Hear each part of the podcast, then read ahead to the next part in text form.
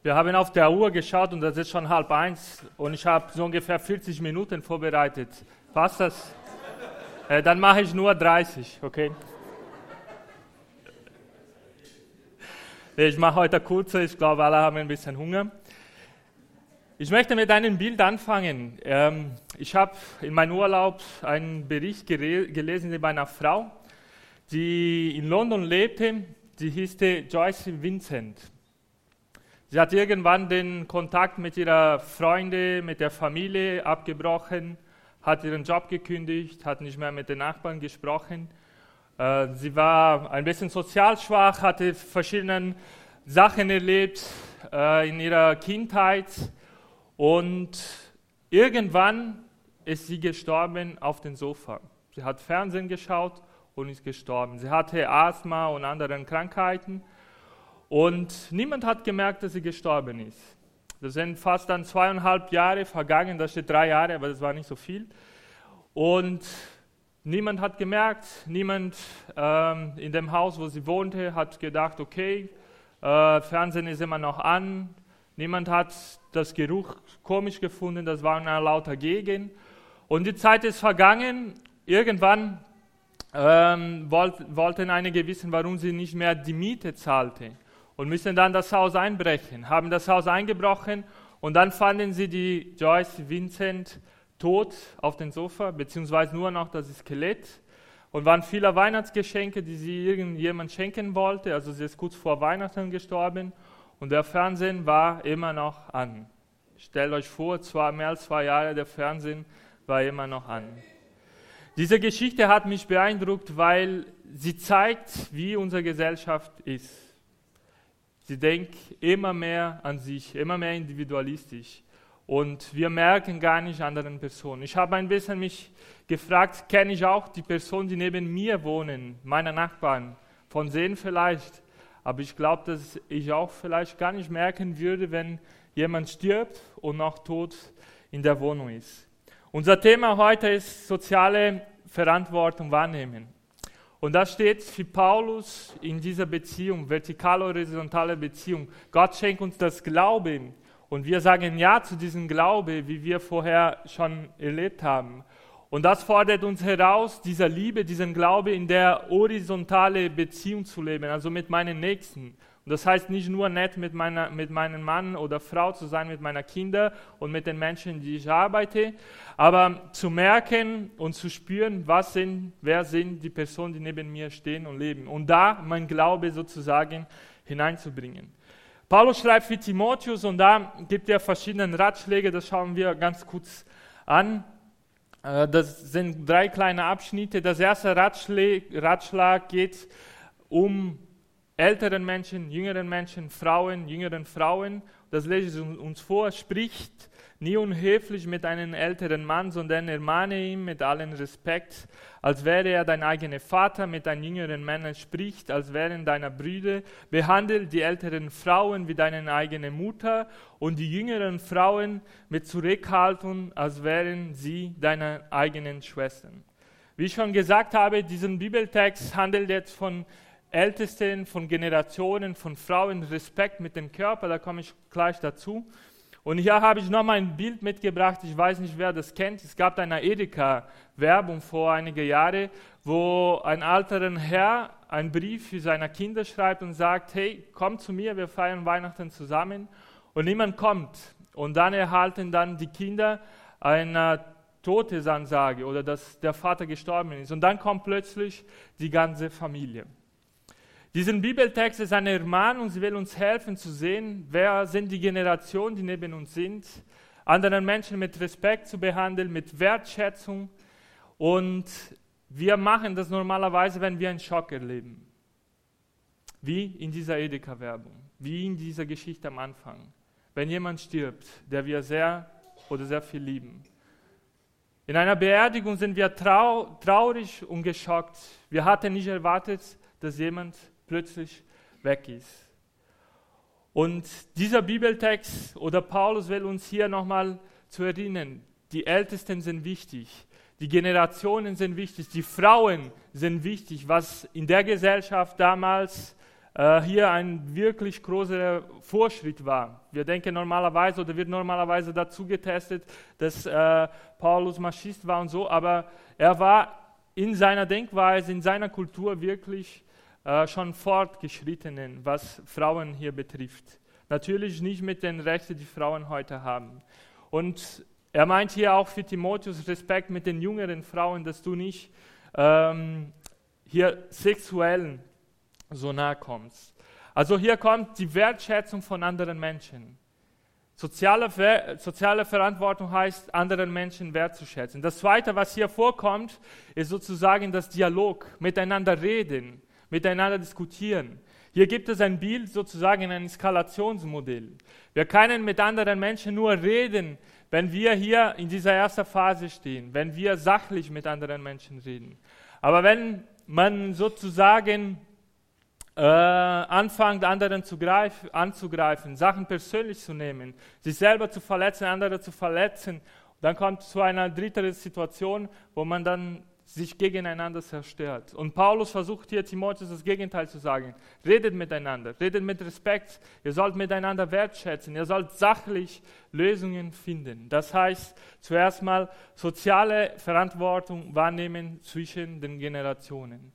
Und wenn wir manchmal in so einer Situation drinnen stehen, wo wir vielleicht verletzt, uns verletzt fühlen oder jemand uns verletzt hat mit seinen Wörtern, da haben wir nur drei Wege. Ein Weg ist, Gott zu suchen, der uns hilft, Konflikte und Probleme zu lösen, gemeinsam mit einem Berater, einem Freund, ein anderer Christ, der dich helfen will, oder ein Fluchtweg, einfach Probleme ignorieren, die uns sozusagen zu Depressionen, Tränen und viel mehr äh, hineinsuchen.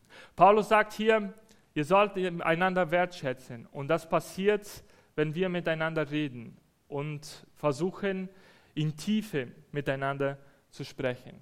Der Bibeltext geht weiter und da sagt äh, Paulus, kümmere dich nicht, kümmere dich um die Witwen, die sonst niemanden, äh, niemanden haben, der für sie sorgt.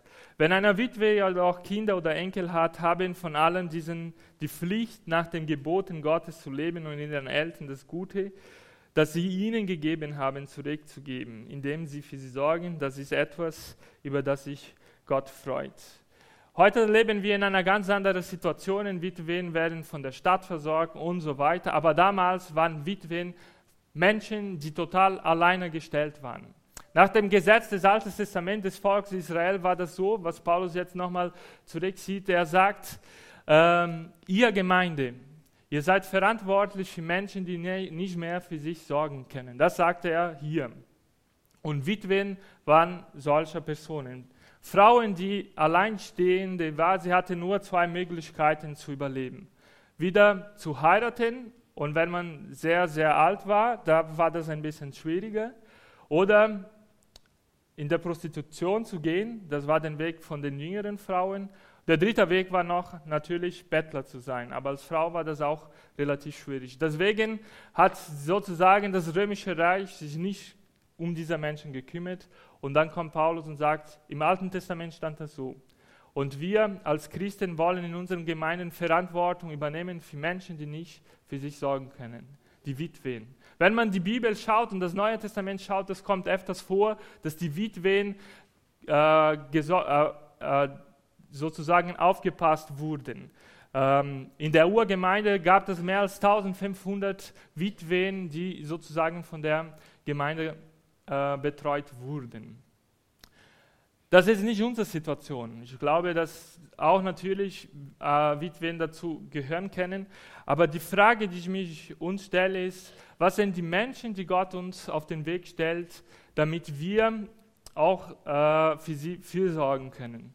Ich, für mich kommt immer das Thema, und das ist manchmal auch unangenehm, äh, das Thema mit Flüchtlingen. Da gibt es verschiedene ähm, Sachen, auch was Stadt machen soll oder nicht machen soll. Aber wir sind von Gott berufen, in unsere Gesellschaft hineinzuschauen und sehen, wer sind die Menschen, die alleine stehen. Wer sind die Menschen, die sozusagen keine Stimme mehr haben. Und wo wir als Gemeinde auftreten können und sagen, wir sind die Stimme Gottes. Hier tut der Heilige Geist und sagen, wir sprechen für diese Menschen. Das war mit Martin Luther King so, als er das für, für, die, für die Schwarzen damals in Nordamerika ähm, gemacht hat. Er war die Stimme Gottes für Menschen, die in der Gesellschaft nicht gehört waren. Das ist nicht einfach. Ich nehme immer meine Jungs zum Fußball Samstagnachmittags im Auto. Ist nicht einfach, sie im Auto reinzupacken und zu hören und zu hören, was für ein Scheiß die alles machen. Äh, und versuche ich auch aus meiner Ansicht, aus meiner christlichen Perspektive was zu sagen. Und mehr, glaube ich, passt auch nicht in, in meinen Terminkalender rein. Ich meine nicht, dass ich das perfekte, perfekte Beispiel bin, aber wir sind als Gemeinde berufen, äh, für Menschen zu sorgen, die keine Stimme sind, keine Stimme mehr haben. Ich möchte bei uns nichts zupacken. Ich möchte uns nicht mehr Aufgaben, mehr Programme und mehr und mehr geben. Aber in der Denkweise fordert Paulus auch uns heraus, neu zu denken. Und jetzt komme ich zu meinem letzten Punkt. Also sind keine 30 Minuten, ihr seht. Äh, und Paulus sagt, dass äh, alle, die Sklaven sind, sollen ihre Herr, Herren uneingeschränkt ehren, damit der Name Gottes und seiner Lehre nicht entehrt werden. Wenn euer Herr gläubig ist, er hat keinen Grund, ihn weniger zu achten, nur weil ihr im Glauben Brüder seid. Ja, ihr sollt sogar noch härter arbeiten, weil ihr durch eure Bemühungen einen anderen Gläubigen helft. Hier kommt natürlich die Situation Herr und Sklave, das haben wir heute nicht mehr so, aber es gibt was in der Art noch. Und Paulus hat auch hier nicht die Sklaverei abgeschafft, aber wieder war er fortgeschritten für seine Zeit, glaube ich, wo er sagt, ihr beide, Sklaven und Herren, müssen sich äh, mit Fairplay, mit gleicher Behandlung irgendwie ähm, umgehen. Damals war das so, dass 1% der Bevölkerung reich war und 99% der Bevölkerung arm war. Und zu dieser 99 Prozent gab es die Sklaven. Die Sklaven hatten null Rechte. Sie hatten nicht Rechte auf eigene Kleidung und auf dem eigenen Körper. Also wer das Recht dafür hatte, war sein Herr. Stell dich vor, dass du hier in einer Gesellschaft wohnst, wo du nicht Recht hast auf deinen eigenen Körper. Das hatten die Herren damals. Und Paulus sagt hier, hey, die Behandlung zwischen Herrn und Sklaven muss fair laufen weil ihr beide glaubt an Jesus Christus und ihr beide habt das gleiche, den gleichen Herrn. Deswegen soll der Sklave hier richtig seine Aufgabe erfüllen und der Herr soll mit Gerechtigkeit umgehen. In dieser Zeit war das wirklich fortgeschrittene.